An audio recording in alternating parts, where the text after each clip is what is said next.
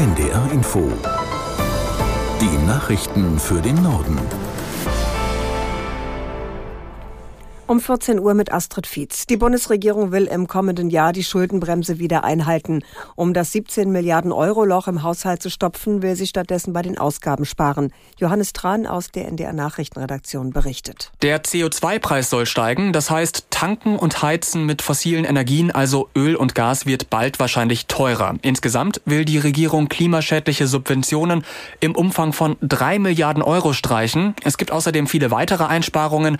Zum Beispiel soll soll die Prämie für Elektroautos früher auslaufen als geplant und die Regierung will auch bei der Förderung für Solarenergie kürzen. Scholz betont aber, die Regierung halte trotz der Kürzungen und Einsparungen an ihren Zielen fest. Beispielsweise will sie im kommenden Jahr 8 Milliarden Euro ausgeben, um die Ukraine direkt zu unterstützen. Und auch der Klima- und Transformationsfonds, um den es ja so viel Wirbel gegeben hat, der bleibt bestehen. Da sollen aber im kommenden Jahr 12 Milliarden Euro weniger drin sein als geplant. Unionsfraktionschef Merz hat Kanzler Scholz vorgeworfen, er versuche mit dem Haushaltskompromiss die Quadratur des Kreises, in dem er allen Zugeständnisse macht. Den Vorbehalt weiterer Notlagen durch den Ukraine-Krieg für die Schuldenbremse bezeichnete Merz im Bundestag als finanzpolitische Trickserei. Und der Trick ist doch durchschaubar. Sie geben jetzt das Geld aus, das Sie im Klima- und Transformationsfonds haben. Sie geben das Geld aus, was Sie für die gesamten Transferleistungen in den Arbeitsmarkt aufwenden wollen. Und dann werden Sie uns zur Mitte des Jahres sagen, tja, das ist nun alles unvorhergesehen gewesen, was da in der Ukraine auf uns zukommt. Und jetzt müssen wir noch einmal die Haushaltsbeschlüsse überprüfen. Unionsfraktionschef Merz.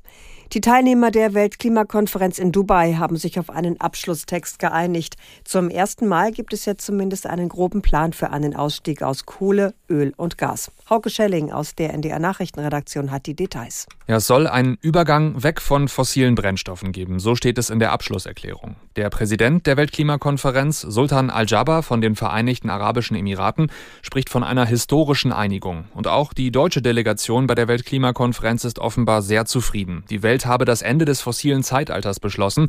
Außenministerin Baerbock falle ein Stein vom Herzen. Eigentlich aber hatten sich 100 Staaten, darunter eben auch Deutschland, für einen kompletten Ausstieg aus Kohle, Öl und Gas stark gemacht. Darauf konnten sich die Teilnehmerstaaten bei der Weltklimakonferenz aber nicht einigen. Bei den Kämpfen im Gazastreifen sind nach Angaben Israels mindestens zehn weitere israelische Soldaten ums Leben gekommen. Medienberichten zufolge befindet sich unter den Toten auch ein 44-jähriger Oberst.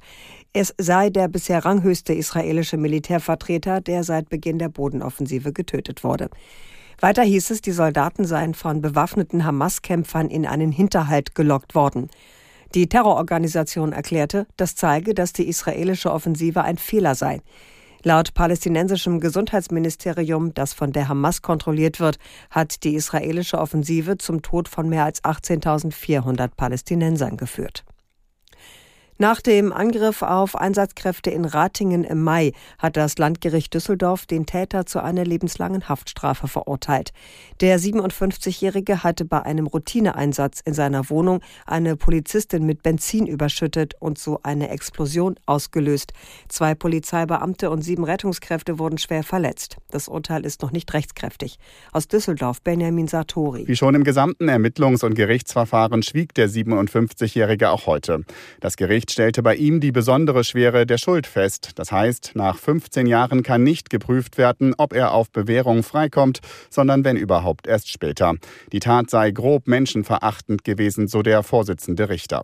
Beim Urteilsspruch waren auch mehrere Opfer anwesend, darunter auch eine Polizistin, die bei der Tat am schwersten verletzt wurde. Der Verurteilte muss einigen Verletzten laut dem Urteil Schmerzensgeld zahlen. Das genaue Motiv für die Tat bleibt auch nach dem Urteil im Dunkeln. Aus Schriftstücken des Mannes geht hervor, dass er Verschwörungstheorien zugeneigt ist und zum Beispiel Obrigkeiten ablehnt. Im Prozess weigerte sich der Mann sogar, dem Richter seine Personalien zu bestätigen. Fußball-Zweitligist Hansa Rostock hat Konsequenzen aus den zuletzt schlechten Leistungen der Mannschaft gezogen. Der Tabellen 16. trennt sich von Trainer Alois Schwarz. Wer Nachfolger wird, steht noch nicht fest. Beim letzten Spiel der Rostocker vor der Winterpause am Freitag in Paderborn soll Nachwuchssportchef Uwe Speidel die Mannschaft betreuen. Das waren die Nachrichten.